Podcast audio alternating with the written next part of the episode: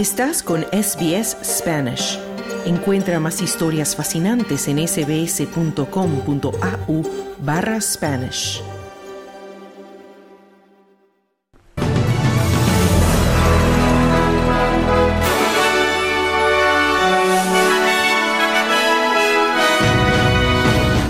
Hoy comienza la cumbre de la Asociación de Naciones del Sudeste Asiático con Australia como anfitrión. Aumentan peticiones para que agencia de espionaje australiana haga público nombre de ex político que colaboró con espías extranjeros mientras servía en el Parlamento. Fiscalía chilena confirma que cuerpo sin vida hallado es del opositor y refugiado venezolano Ronald Ojeda. Estos son los titulares del lunes 4 de marzo de 2024.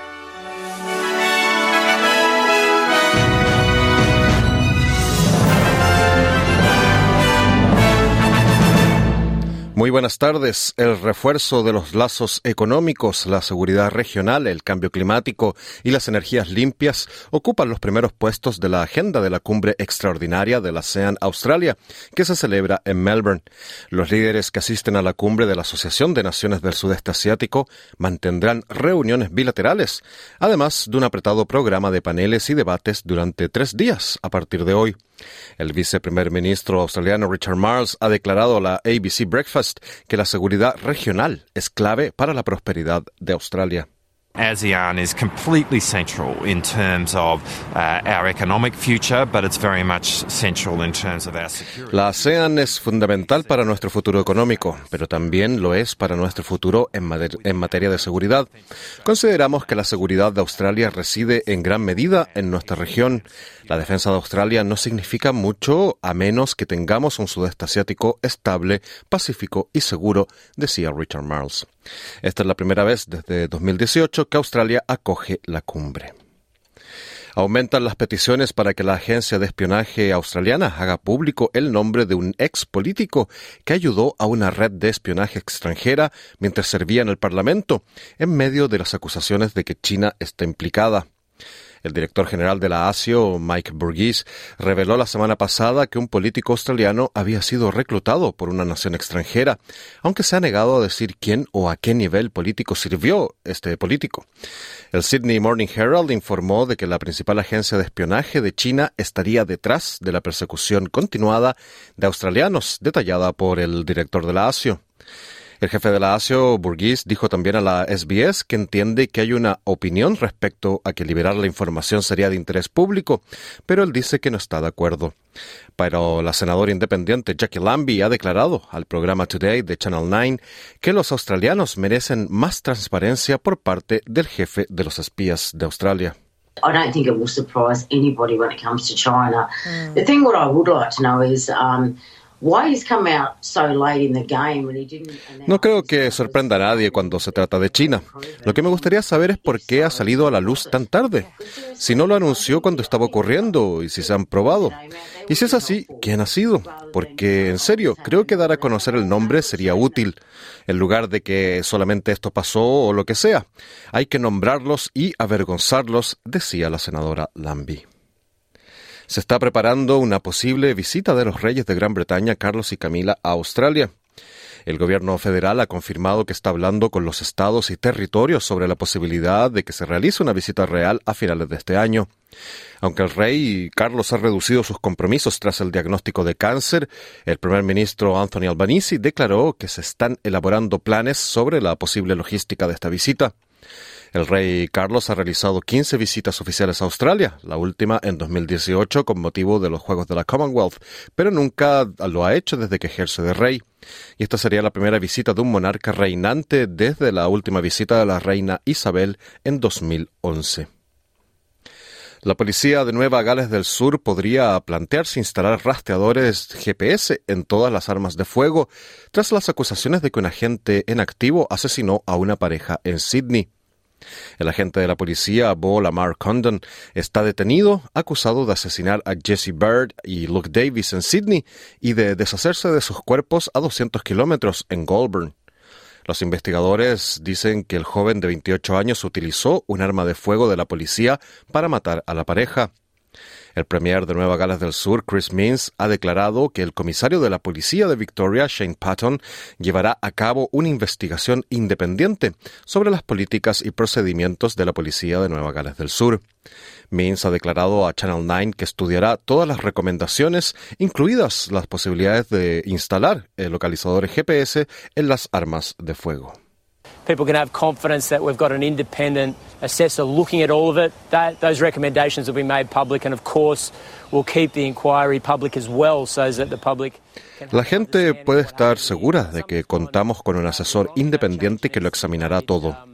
Esas recomendaciones serán públicas y, por supuesto, también haremos pública la investigación para que la gente pueda entender lo que ha ocurrido aquí. Algo ha ido muy mal, sabemos que hay que hacer cambios y lo siento muchísimo por la familia y los amigos, decía el Premier Mins. En noticias internacionales, funcionarios implicados en las negociaciones de un alto al fuego entre Hamas e Israel afirmaron que aún hay esperanzas de llegar a un acuerdo antes del Ramadán, a pesar de que Israel ha boicoteado las conversaciones.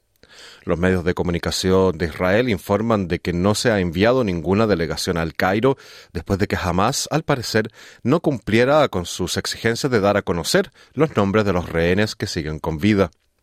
Una delegación de Hamas llegó al Cairo para las conversaciones que se habían anunciado como el último obstáculo antes de una pausa de seis semanas en los combates.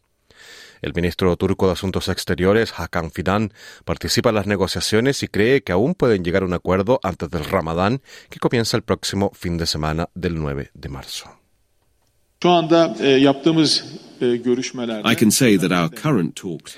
Puedo decir que nuestras conversaciones actuales, especialmente las conversaciones en curso sobre el alto al fuego entre las partes en la cuestión de Gaza, continúan a través de mediadores. Mientras mis colegas pertinentes estuvieron aquí y hablamos en profundidad con ellos. En otras palabras, ¿cuáles son las partes que están fallando? ¿Cuáles son las partes que no se entienden? ¿En qué cuestiones se avanza y cuáles no? decía el ministro turco Fidan. Al menos una docena de personas murieron en Haití luego de que bandas armadas atacaran el sábado por la noche la principal prisión de la capital Puerto Príncipe y provocaran la fuga de varios de miles de presos en medio de una oleada de disturbios que sacude al país eh, caribeño. Pierre Esperance, director ejecutivo de la Red Nacional de Defensa de los Derechos Humanos, declaró a la AFP que se contaron muchos cadáveres de detenidos. El domingo solo quedaban en la Penitenciaría Nacional de Puerto Príncipe un centenar de presos de cerca de los 3.800 que había antes del ataque de las bandas armadas, explicó Esperance. Se desconoce cuántos presos se fugaron hasta ahora. Un periodista de la agencia de la AFP visitó la cárcel el domingo por la mañana y dijo que vio más de una decena de cadáveres en los alrededores de la prisión. Dijo también que algunos cuerpos tenían impactos de bala o de proyectiles. ¿Quién pudo, el periodista pudo entrar al centro penitenciario cuya puerta estaba abierta y donde no había casi nadie, según su testimonio. Entre la noche del sábado y la madrugada del domingo, policías intentaron repeler un asalto de bandas criminales a la Penitenciaría Nacional y a la cárcel du Bouquet, indicó el gobierno haitiano en un comunicado. El asalto a estos centros carcelarios dejó heridos a varios presos y al personal penitenciario, añadieron. El gobierno haitiano denunció el desenfreno de criminales fuertemente armados que quieren a toda costa liberar, a personas detenidas, sobre todo por secuestro, asesinato y otros delitos graves, y que no dudan en ejecutar civiles e incendiar y saquear bienes públicos y privados, dijo la autoridad. En noticias de Latinoamérica, la Fiscalía chilena confirmó el viernes el hallazgo del cuerpo del militar retirado venezolano Ronald Ojeda, disidente del gobierno de Nicolás Maduro en Venezuela y quien había sido secuestrado hace una semana en Santiago. Héctor Barros, fiscal a cargo de la investigación, informó, dijo, podemos confirmar que los restos corresponden a Ronald Ojeda y que había sido víctima de un secuestro. Barros también confirmó la detención de un menor de 17 años de nacionalidad venezolana que estaría involucrado en el caso y que será pasado a control de detención este sábado.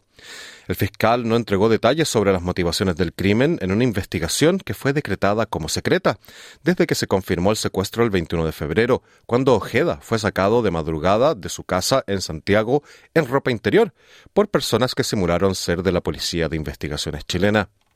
Barros, sin embargo, afirmó de que esta se trata de una investigación compleja vinculada al crimen organizado y también dijo que hay otras dos órdenes de detención pendientes. El gobierno chileno le había otorgado, a Ojeda, de 32 años, la calidad de refugiado, según los medios chilenos.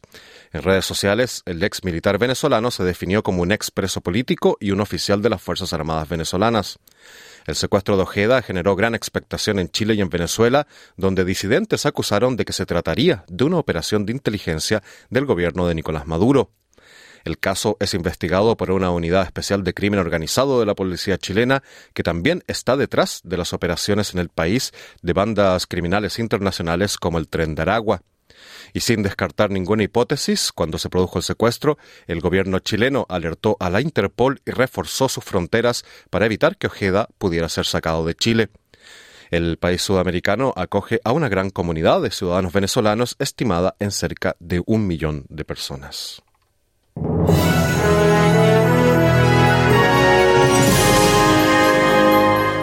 En el informe del tiempo del día de hoy, Perth estará nublado con una máxima de 27 grados, Adelaide mayormente soleado toda la jornada con una máxima de 29 grados, Melbourne estará parcialmente nublado con una máxima de 22 grados, Hobart estará nublado y clareando por la tarde con un tope de 20 grados. Canberra estará parcialmente nublado con una máxima de 23 grados. Sydney, por su parte, estará nublado con una máxima de 24 grados. Brisbane tendrá lluvias y un tope de 30 mientras que Darwin tendrá precipitaciones y posible tormenta con una máxima de 32 grados. Este fue el boletín de noticias del lunes 4 de marzo de 2024. Pero no te vayas, que de inmediato comienza nuestro programa de SBS Audio Australia en español con mucha más información. Mañana a la una, otro informe noticioso. Muy buenas tardes.